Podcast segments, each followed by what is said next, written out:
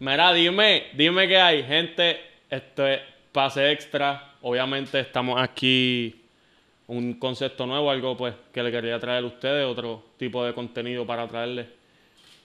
Hoy tengo un invitado especial, aquí Gaby Velardo, uno de los jugadores, yo diría elite, eh, boricua, eh, en los últimos años, el jugador que desde los 15 años lleva en los Estados Unidos eh, y ha viajado el mundo jugando el baloncesto. Y vamos a tener una conversación, Gaby. Qué bueno tenerte aquí, gracias. Gracias por, la oportunidad, de verdad, que bien, bien, contento de estar aquí. Muy bien. Ok, Gaby, eh, definitivamente nuestros seguidores, la mayoría son boricuas, pero también tenemos seguidores de Colombia, de Argentina, de Chile. Eh, para los que no te conocen, lo primero que tú les dijeras a, a esas personas, ¿quién yo soy? Yo juego tal cosa. ¿Qué posición juegas?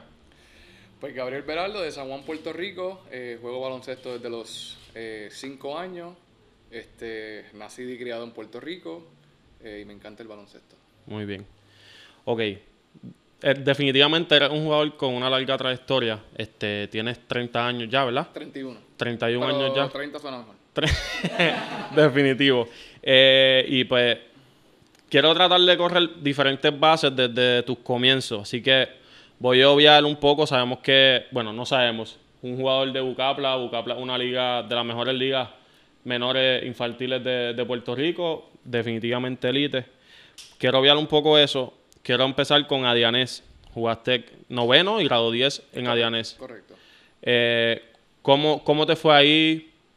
¿Quiénes fueron tus coaches? Pues mira, eh, Landy fue mi coach en ambos, en ambos grados fue el único que tuve. Estuve con Andrés Torres y para ese entonces uno de los caballos del equipo era Eduardo Moya, que también fue de las categorías menores, fue de los más dominantes.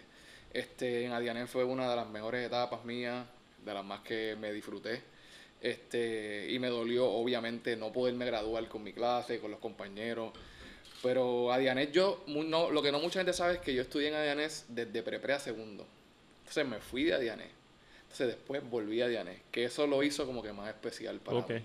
Este, y Landy, una persona que lo conozco desde Bucapla, de muchos años. También estaba con uno de mis mejores amigos, para ese entonces mi mejor amigo, que era Andrés Torres. Y pues, me sentía cómodo. Sinceramente estaba en Guaynabo, me crié en el área y a Dianés, como siempre digo, va a ser de por vida. Este, el año pasado fui para el Pep Rally de ellos. Tengo una buena relación con, con, con Landy Pantoja. Muy bien. ¿Cómo vino la oportunidad de, poder irte del país? Sabemos que te fuiste a Mount Verde. Eh, gente, los que no saben, Mount Verde es una universidad de las mejores, perdóname, una, una escuela high school superior de las mejores eh, en la nación.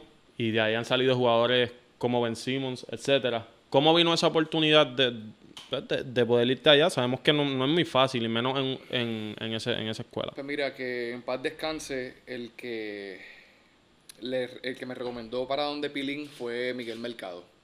Miguel Mercado este, me sigue desde los tiempos de Sarados Corazones, a Diané, y entonces él fue el que le comentó a Pilín.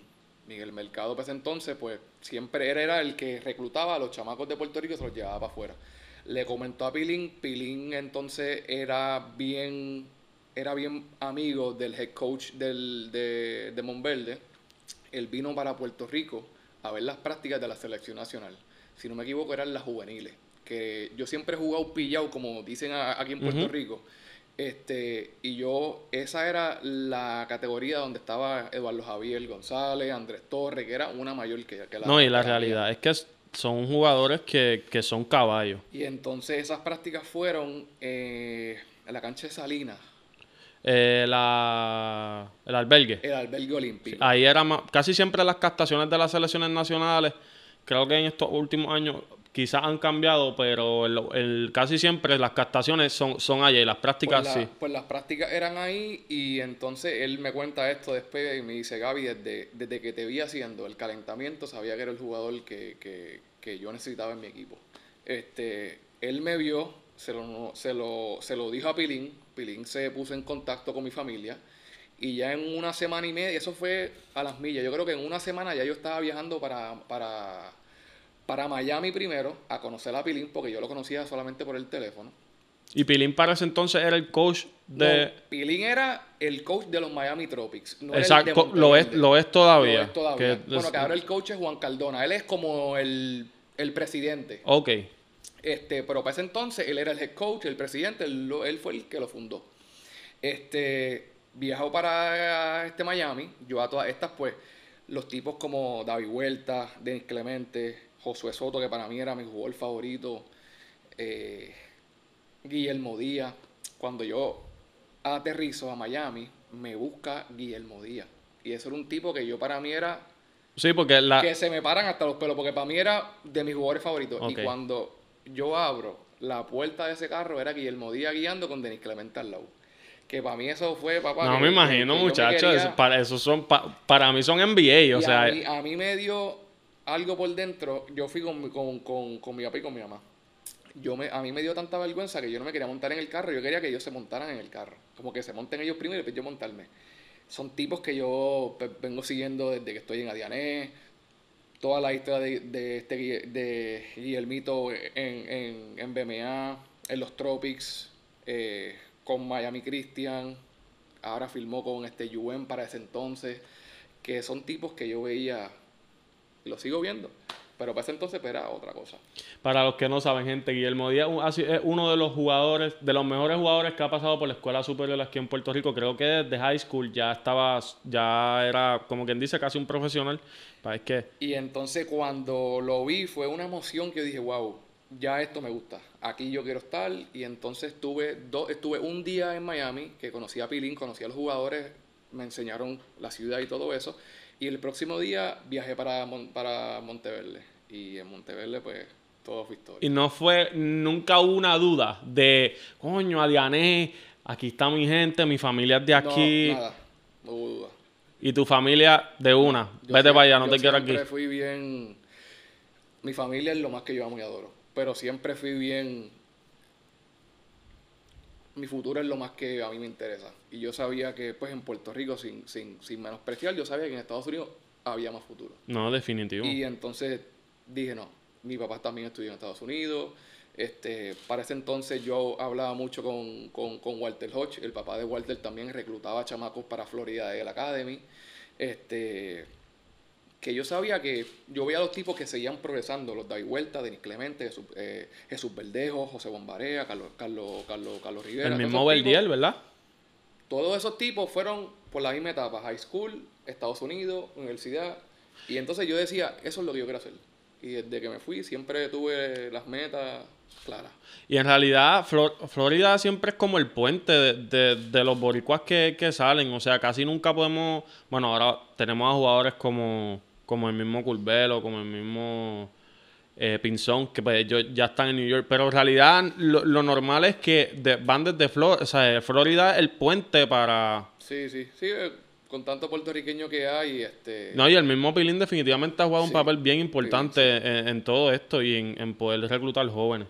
Sí, yo me he dado cuenta que antes eran bien pocos los que se iban. Yo entiendo, ah, no sé, me puedo estar equivocando, pero ahora siento que se van más chamacos. Pero eso está muy bien. ¿me Yo lo veo, yo lo que yo pienso es esto. Antes eran bien pocos los que se iban porque antes podíamos ver muchos jugadores desde high school en, B- en BCN jugando superior.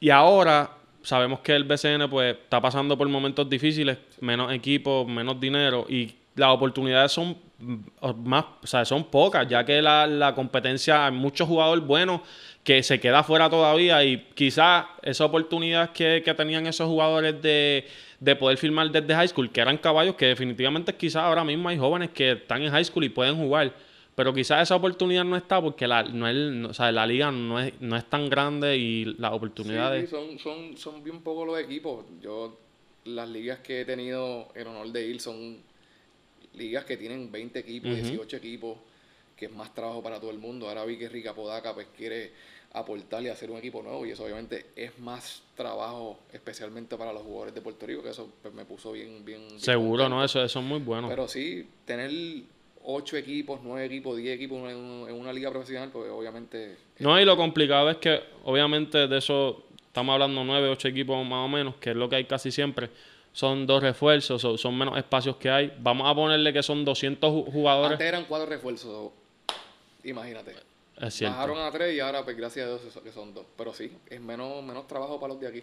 Sí que en realidad hay muchos jugadores boricua, pero ponle que son 200 los que juegan. Hay muchos jugadores buenos. Y, y de momento hay un jugador de high school que es bien bueno. Y hay un Gaby Velardo en el equipo, pues estoy apretado. Y yo, y yo he visto tipos que se han quedado fuera de los equipos aquí en Puerto Rico y yo cuando juego afuera digo, coño, este tipo que lo dejaron fuera puede ser un jugador regular en este equipo, ¿me entiendes? O sea que, que aquí hay mucho talento, pero no hay, no hay trabajo para todo el mundo. No. Desgraciadamente es así. Y gracias a Dios, gente, Gaby Velardo es un jugador que desde, desde que tú comenzaste, tú no has parado. No, no, gracias a Dios que no he parado. No, no, no, desde...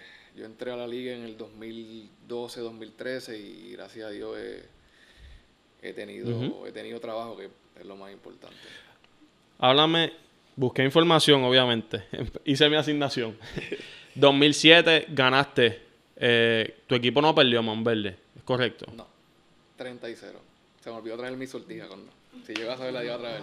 30 y 0. Creo, creo que fui, no sé si soy todavía el primer, no, pero sí sé que fui el primer puertorriqueño de ganar National Champs. Muchos han ganado State Champs, pero yo gané Nacional. Háblame un poco de esa diferencia, porque quizás yo tengo esa duda y quizás hay mucha gente que nos ven que la tienen al igual. Háblame de la diferencia del State Champ, que hay muchos boricuas que lo han ganado, y, eh, eh, pero la diferencia, porque no... Pues bastante sencillo. State Champs juegan con los de Florida. No juega Ok. eh, outside Y se hace un torneo con los 50 em, State Champs y... Se juega, ponle que con 30 high school que hay en Florida y fuiste campeón de state. Pero este, las escuelas en Estados Unidos están divididas. 1A, que es clase A, 2A, Ok. 3A. Y mientras más A, es más grande la escuela.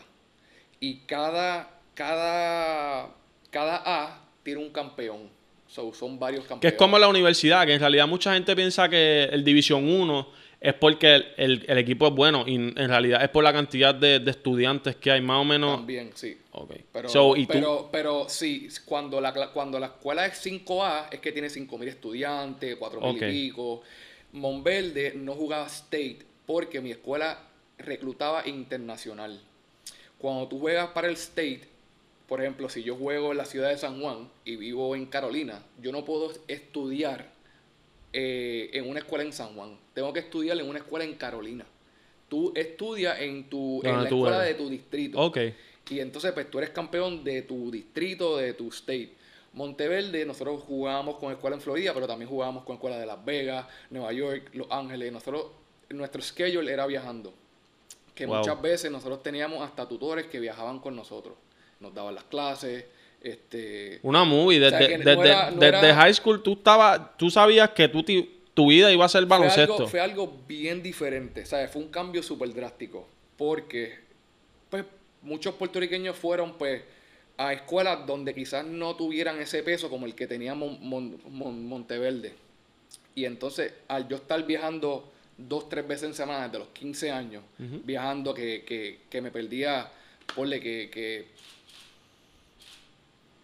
10 días de, de escuela al mes, este, pues para mí Son fue un un cambio brutal, ¿me No, entiendes? no. Eh, de, de estar estudiando en un salón de clase a estudiarle un avión, tú veías que la maestra se paraba en el avión con nosotros a, a darnos clases, tienes que hacer esto, o sea, te estoy diciendo que era story hall cuando llegábamos de las prácticas, este, fue algo bien dramático, fue una disciplina y yo creo que eso fue lo que se me hizo bien fácil, porque como te dije, yo pues siempre tuve mis metas claras, este, y pues ese cambio de, de, de, wow, tengo que meter, o sea, tengo que poner mucho empeño en esto, tengo que poner de mi parte porque ya tuviste que está todo el mundo en la, en la, en la este, misma página. Este, y fue algo que, que, que dije, it's all or nothing.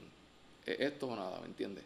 Este, y pues, me fue súper bien, mano. Y también quizás me, dijiste que tu papá estudió en, Estados Unidos. so- Estados Unidos. so quizás ellos ya estaban acostumbrados a la vida de que pues mi hijo definitivamente se puede ir y, y, pues me va a doler, pero es lo mejor para Sí, él porque sí. eso fue lo que él vivió por igual. Cuando yo me fui, este, que visitamos la escuela, ese día que te dije que nosotros visitamos Mon- Monteverde, Monteverde es un boarding school, donde los estudiantes pues, duermen en la escuela, los que son in- internacional, los que, pues, los que ya viven en Florida, pues van Normal. a su carro y eso Ujú. normal. Pero todo estudiante tiene sus chores en el dormitorio, tienes que una semana pues limpia él, una semana limpia el otro, tú barres el piso, aquel barre las paredes, las ventanas, esto y lo otro. Sí, que en, eh, eso te ayuda también con la vida, ¿me entiendes? Exactamente. Igual que en tu casa, cuando en tu casa tú tienes que botar la basura, fregar esto y lo otro. A menos que sea Sergio, que Sergio pues, hace lo que él quiera. no, Sergio, Sergio hace lo que él quiera donde, donde le dé la gana. ok, quiero hablar de BCN y obviamente de tu carrera internacional, pero antes quiero tocar algo. ¿Por qué tú decidiste ir a South Florida como tu, en tu primer año de universidad? Y tuviste Hofstra, tuviste UCF, tuviste un montón de oportunidades. El peor y, error de mi vida. Y eso mismo te iba a preguntar. Eh, ¿Crees que...? Este, el peor error. Eh... Yo, a mí, yo hablé con Sergio. Sergio es tu fanático. O sea, literalmente es tu Yo creo que es el fanático número uno tuyo aquí en PR. Y creo que, que, no, que esto no es mentira. Y él más o menos me explicó que en realidad tú fuiste y el, el point que tenía ese equipo, pues jugaba a los 40 minutos, por decirlo así. Mira, yo tenía un point guard que, que era First Team All Conference. Este, después al, al, próximo año firmó con los Dallas Mavericks, First Round Pick. Me llegó campeón con Dallas. Este, ese mismo año yo tuve un transfer de Ohio State que también era McDonald's All American nominee, que era top 25. Y todo esto, cuando tú filmaste, ¿tú sabías, no. Ejemplo, ¿tú sabías que ese point guard estaba ahí? Yo sabía que el que jugó en Dallas en algún momento iba a ser drafteado, pero él jugaba más dos que uno. Obviamente cuando se, las cosas se ponían a apretar, él cogía la uno y pues tomaba protagonismo. Pero yo no sabía que él se iba a quedar dos años más. Yo pensaba que ese año que yo firmé, que yo iba a llegar, él se iba a ir para el, para el, para el NBA porque ya estaba ready. Él fue un rookie que promedió 18 puntos, o sea, Ajá. que dominó la liga desde, desde su año freshman. Entonces, al yo firmar a los yo creo que eso fue el mismo Summer School, firmó el chamaco este de Ohio State. Y eso pues me... Pero anyways, desde el primer día mi padre no estuvo de acuerdo con eso. Pilín tampoco. Cuando yo filmé eso fue un desastre. Pero ¿por qué? Entonces, yo te digo ahora. ¿cómo fue la comunicación? Pues mira, yo... Isaac Sosa, Isaac es mi hermano de la vida. Mi hermano de la vida. Y jugamos AAU junto con los Tropics. Mete mucha bola.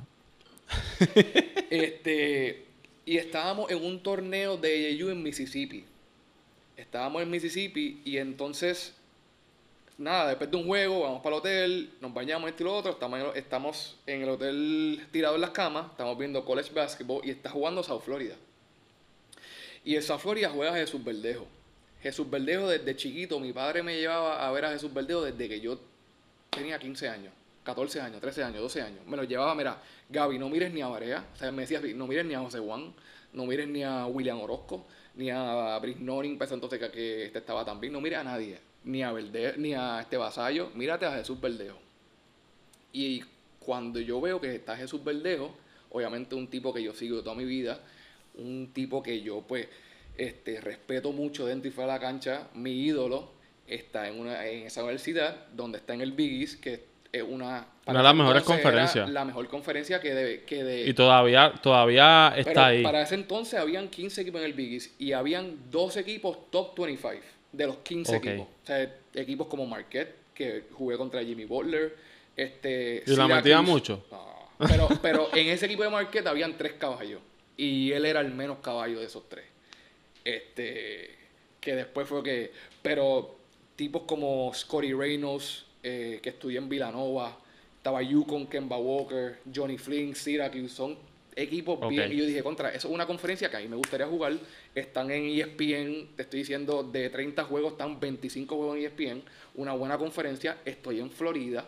No, y uno como chamaquito, uno dice, ah, me van a ver más, este, la Y- movie, y fueron, y esto. fueron cosas bien pequeñas, como que también es de color verde. Verde es mi color favorito. Ok, Gaby, ya hablamos sobre high school, hablamos sobre college, que tuviste una, una gran carrera en colegial, la realidad es que eso no, nadie te lo puede quitar. Llegaste a ABCN, la, la oportunidad ABCN tuya fue literalmente, terminaste colegial, fue BCN o tuviste un proceso de, de esperar o... Pues mira, yo ¿Tú drafteaste BCN? Yo drafteé y ni sabía, porque me enteré el, me enteré el primer día. Este, Cristian Santaella, que para en los primeros años de mi carrera, él fue mi representante, se comunicó con mi padre, como que le dijo, mira, ¿por qué Gaby no está en el draft? Obviamente yo tenía cero aspiración de jugar BCN. con todas las cosas que yo había escuchado, equipos que no le pagan a los jugadores, tipos que Sí, que la realidad, estamos toda la vida escuchando. Sinceramente no quería jugar So, BCN. so tú, perdóname, tú, tú, tú querías, soy colegial, vivir del baloncesto en otro país. en otro lado. Yo no tenía cero aspiraciones a jugar BCN. Eso, me- Este- eso es raro para mí escuchar eso. Quiero que lo sepas, pero Pregúntame si vi juegos de BCN. Pregúntame si sabía jugadores de BCN. No me interesaba. no, sí, no, simplemente no era fanático de la liga Nada. porque la, la realidad es que... la- Es que si voy a trabajar para después no cobrar, no me interesa. no, y la liga tiene, siempre, y es una realidad, no es, no es que estamos hablando mal, pero es que la realidad es que no, la liga siempre ha tenido esa, fa- esa fama de que no le pagan a sus jugadores. eh, hay peleas, ah, como que hay jugadores que están una temporada sin cobrar y Sí, sí. eh, la hemos pasado negras. Ok. Pero entonces, tú. ok, entonces tú no sabías que habías trasteado. Yo, yo, que no sé ni cómo lo hicieron, pero pusieron mi nombre en el draft el, el mismo día del draft. Que eso obviamente ni se puede hacer, no sé ni cómo lo hicieron. De Raga y Velardo. Sinceramente no sé ni cómo pasó, Ni pero nada, yo creo que el, el mismo día se puso el nombre mío en el draft. Obviamente soy de Guaynabo, soy del área. Y creo que es- le habían dicho, se lo notificaron a Salvi Vilella, que por ese entonces era el dueño. Mira, Gay Velardo, está estudiando en esta universidad, tiene buen récord y esto y lo otro. Buen tipo para cogerlo. ¿Quién es Gay Velardo? Porque sabes que no hay récord mío ahora mismo en el BCN, por- eh, ni, ni, ni en los drafts, porque no hay videos míos. Yo no sabía que yo iba a estar en el draft. Tú no fuiste BCN. ni a las prácticas. No, Normalmente el. BCN tiene un tipo de práctica antes de trastear. Y yo llegué tarde, porque yo estaba todavía estudiando. Este, y pues ese mismo día pues drafteé con Guaynabo. Pero a todas estas ni sabía que tenía que poner mi nombre en el draft, ni mi padre tampoco. A todas estas pues mi padre siempre ha sido el que se ha encargado pues de, de, de, de poder guide me, llevarme... tu manager detrás de, de llevarme- cortinas. Exacto, el padre mío siempre ha sido el que, el que me ha, el que me ha llevado a... Aparte de la decisión esa que tomé en South Que Florida. no le hiciste caso. De- Que no ahí te diste cuenta y te, tengo y que hacerle fue caso. que a- me di cuenta que el viejo mío pues siempre tenía razón. Este, pero con Guaynao fue mi, mi, mi primer contrato pro- profesional. ¿Cuántos años tú jugaste en la liga antes de tener tu primer tu primera oportunidad para jugar? Creo que tu primera oportunidad fue en la extraliga. Mm, No sé si ¿Cómo, cómo así? eh, de, de- de ser un profesional afuera de Puerto Rico. ¿Cuál fue tu primera tu- eh, la Mm. primera oportunidad que te vino en otro país, de otro país? Yo jugué en Colombia en el 2000, 2014, si no me equivoco. Que yo jugué en Puerto Rico. creo Como que- dos años estuviste. Exacto, yo estuve como dos años en Puerto Rico y entonces ahí fue que viajé para Colombia. Que para esa, que para esa, esa salida yo estaba con Pelacoco, estaba con Joseph Soto este y estaba con el hermano menor de Flor Meléndez, Ra- Ramón Meléndez. Que sinceramente nos fue súper bien porque obviamente pues fui con más puertorriqueños, me sentía No te sientes cómodo. solo. Y Colombia no está tan no está tan lejos como que no es Este, hablaban español y, y estábamos ganando. Llegamos segundo con 21 y 2. Este, que sinceramente fue una salida excelente para mí. una pregunta un poco. ¿Tú, estás, ¿Tú piensas que tú en toda tu vida estás positivo o negativo? Yo entiendo que estoy positivo por todas las victorias en Bucapla. Yo creo que yo. yo, Bueno, tuviste un año con 30 victorias, me dijiste. Yo, yo creo que como en lo que es prenovicio, novicio, las LADs, yo creo que yo puedo decirte que yo en cada season perdía no más de 3 ¿Tú juegas Call of Duty o no? No sabes lo que es Call of no. sabes lo que es el kit de ratio. Lo que pasa es que yo soy bien. ah, Yo me molesto mucho y tiro controles. No, eh, lo, te iba- lo que pasa es que el, el KD en Call of Duty es algo. pues, Me estoy desviando un poco el tema, pero es que el KD en Call of Duty es algo que te mide por porcentaje los que tú matas y los que te matan a ti. Y obviamente, si tienes uno punto algo para arriba, hay jugadores bien buenos que tienen tres punto algo, dos punto algo, pues son súper buenos. So, ¿Tú piensas que ese por ciento tuyo entre victoria y derrota está Yo por que encima debe del, ser bien del- alto. ok. Pero, pero para jugar Call of Duty no, porque cuando yo para casa de mis padres siempre me en el cuarto de mi hermanito. Y no me gustaba porque jugar online era de que me mataban 15 veces y yo mataba a dos. Y no me lo disfrutaba. Tú eres pana de Sergio Colón, ¿verdad? Sergio Colón lo conozco desde que usa Pamper. Porque, ah, sí. Y entonces pues, no me gustaba porque no me sentía ganador. ok. Con 15 derrotas y maté a... No, y tú, y tú jugabas en Bucapla toda tu vida, tú No, sabes lo que es ganar. ok, entonces fuiste a Colombia, tu 2014, tu primera experiencia. Eh, ¿qué- ¿En qué otros países has jugado? Para que la gente... Este, Yo lo tengo aquí apuntado, pero... Jugué en Dominicana, jugué en Colombia, jugué en Chile, jugué en Venezuela, jugué en Argentina, jugué en Uruguay, jugué en Eslovaquia, que queda al lado de Rusia. Esa fue mi primera experiencia en Europa. Este, yo creo que ya. Sí, ya. ¿Hay algún país o alguna liga que tú digas, coño, si se me diera? O, ejemplo, La CB. la CB, eso mismo es lo que te iba a mencionar. Esa es la liga que... Y, y obviamente China, pues por los chavos. Pero... En Chi- China paga bien. sí, tipo... ¿Sabes qué? ¿Viste lo que hizo Jimmy Fred hoy? 70 puntos, algo así, fue. Es- eso yo lo hago en, en My Career. Entonces, Este, sí, pero el, el, el dinero en China es, es, es mucho. ok. O sea, tipos que cobran 2 millones, 3 millones de ¿Y dólares. cómo tú, cómo uno consigue, no, no en China, esos países que tú has ido, cómo es que eso, eso simplemente, yo no, yo soy un fanático y yo en un momento soñé con hacer lo que tú haces. Así que eres bendecido, quiero que lo sepas y te envidio de buena manera, pero envidio. ¿Cómo vienen esas oportunidades de tú, voy para Argentina porque pues, cinco meses porque soy el mejor y voy a jugar Pues allá? mira, ahí es que viene el representante. Representante que obviamente pues tiene su este se educa, son tipos que son este Que estudian eso. que estudian, son abogados, son tipos que conocen las ligas, tipos que tienen esas conexiones. Ahí es que uno firma con un, un, un contrato con uno de ellos y entonces él pues se encarga de tu carrera. Yo en mi vida he tenido tres agentes. Tuve tres agentes. Este, llevo con, con el que estoy ahora, que se llama Wichi Bejerano. Saludos, Wichi. Sé quién es. Este, llevo con él Carmen Sólido eso. Llevo con él casi cuatro años ya.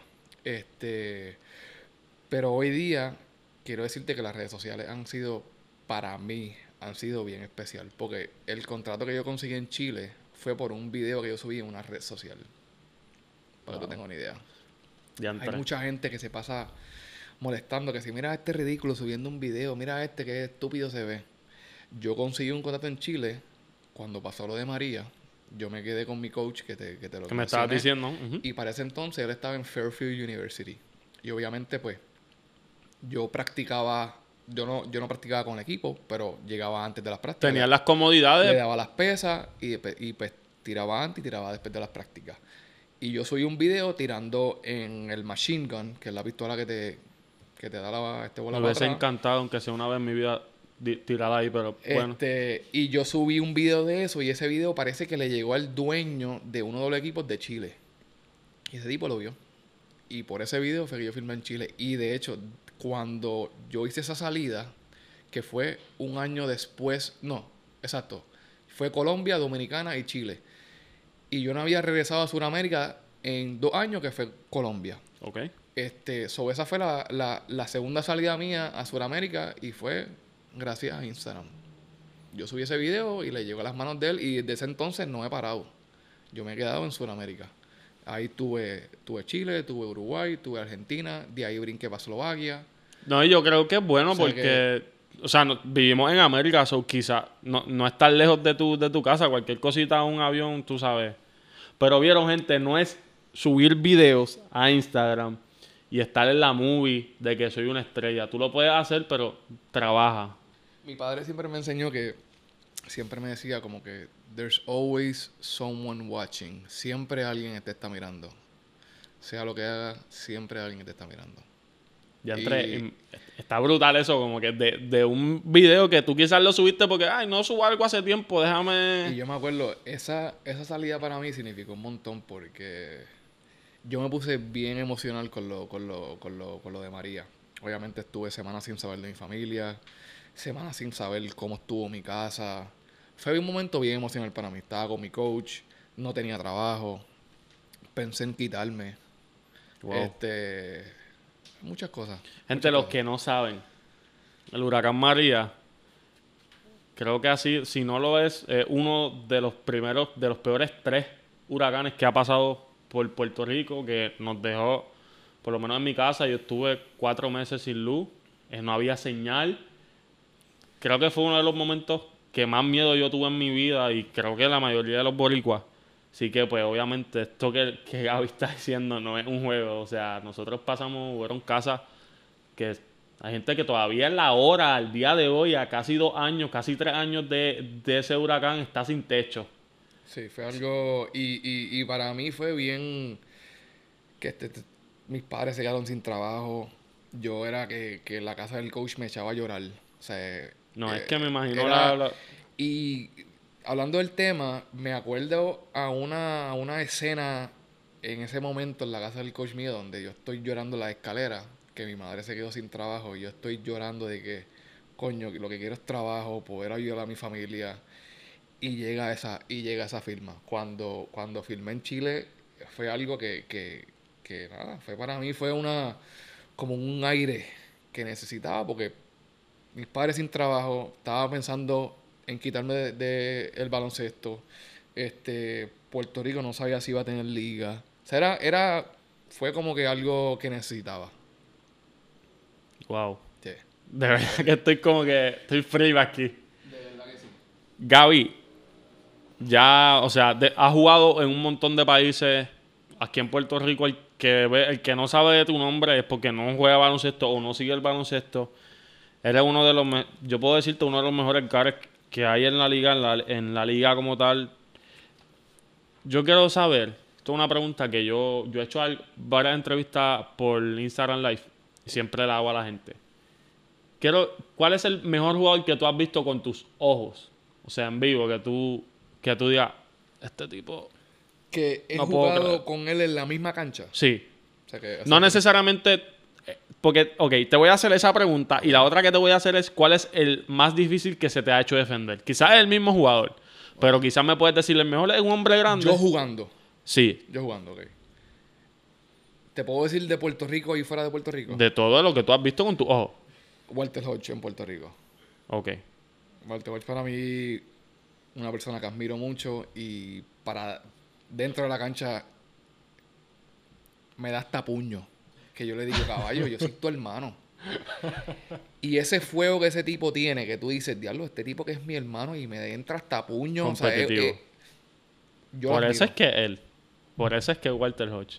O sea, te estoy diciendo, ese tipo, yo lo conozco. ese- yo me sentaba en la falda cuando, cuando yo tenía hasta pamper. Porque jugó en Bucapla de chiquito.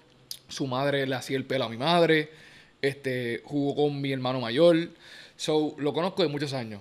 Y esa transformación de él de fuera de la cancha, adentro de la cancha, es una cosa que yo- cuando yo jugué con Quebradía en el 2014, él estaba jugando fuera de Puerto Rico. Y yo tuve una, una, una buena racha cuando me cambiaron de Bayamón para Quebradilla, donde yo empecé a jugar por encima del refuerzo Poingal que trajeron, que me fue súper bien, era segundo año mío, estaba jugando básicamente como si fuera un jugador rookie, Ok. que me estaba yendo súper brutal. Y Walter Hodge había llegado de jugar fuera. Y, y- y me acuerdo que, que estábamos en el calentamiento y cuando lo vi, que literalmente lo que voy es a darle un abrazo, como que no te veo hace tiempo, como que me hace como que Ahorita. después. Y ahí fue que yo dije, wow, este tipo sí que lo coge bien en serio. Y ahí fue que cogí hasta más respeto por él. So, en Puerto Rico digo que para mí Walter Hoche es la persona yo creo que más difícil de, de defender. En mi vida hay varios, como Kemba Walker, cuando lo defendí los 30 segundos que jugó en South Florida. este Johnny Flynn, Syracuse. Este. Pero alguien bien difícil que se me hizo fue Peyton Siva en Louisville. No, no, no conozco del show, no. Y Peyton Siva sí me lo tuve que defender treinta y pico minutos cuando yo estaba en, Y te en- metió bola. cuando yo estaba en cuando yo estaba en FIU. No, no, porque en Louisville este es bien rara vez que tú veas los tipos en Louisville metiendo veinte y pico, porque el sistema de Louisville es bien Sí, ellos son bien. bien eh, casi todo el mundo doblecito en 10, 16. y el y el chamaco firmó con Detroit, ahora mismo el tipo debe estar multimillonario jugando por Italia. O sea, el tipo está bien. Este, y fue uno de los más difíciles. Peyton Siva. Louisville. O sea, Wow. este, fue McDonald's All American. Este, No, que creo que fue segunda ronda, pero Desde que salió de college, filmó con Detroit y de ahí no ha parado. Está jugando ACB. Pero él sí, yo creo que ha sido lo más difícil. By the way, mencionaste a Walter Lodge y quiero decirle a la, aquí, Walter Lodge, si estás viendo esto, quiero entrevistarte, quiero que te sientes ahí donde está Gaby, quiero que hablemos. No de Gaby, no hables bien de Gaby, pero hablamos de esto. Gaby, yo, este programa nosotros más bien nos, nos dedicamos a la NBA. Este, yo quisiera cubrir más sobre el BCN, pero sabemos que el BCN pues no es, no es algo, no vende tanto. Y en la realidad, pues yo quiero tratar de expandirme. So, voy a hablarte ahora de lo mío, que es la NBA. Cu- ¿Cuál es tu equipo favorito y tu jugador? Pues mira, siempre me he quedado del lado de college. Ok. Me gusta más el juego sistemático. Siempre me gusta ver. Si, si, si tengo dos televisores y me dice, te voy a pagar uno y el otro tiene que estar prendido, uno es college y uno es NBA, apago el de NBA. Yo creo, y a mí me gusta el college. Yo veo mucho college. Y lo más que me gusta de college a NBA es que los jugadores de colegial tú le puedes ver que tienen hambre de, de jugar, de, de Porque no tienen nada Ah, todavía. Exacto. Y eso, eso es algo que yo, la, la gente me pregunta y yo digo, para mí el mejor baloncesto es el, el de colegial. Pero, o sea, tú me- no tienes ningún equipo que tú, quizás de chiquito, mira, siempre me gustaron los Lakers o, mira, no, no. Yo soy de jugador, hermano. Ok. Soy de jugador. Este, me encanta Damian Lillard, pero no me gustan los Blazers. Este, Ok, ok. Me encanta Stephen Curry. Me encanta LeBron. O sea, como dicen por ahí, yo soy pues de esas por ahí. ¿Quién tú piensas que es el mejor jugador de, de todos los tiempos? Ah, Jordan, yo nunca le quito crédito a Jordan. Cuando, cuando yo, gracias a Dios, tuve el honor de verlo jugar.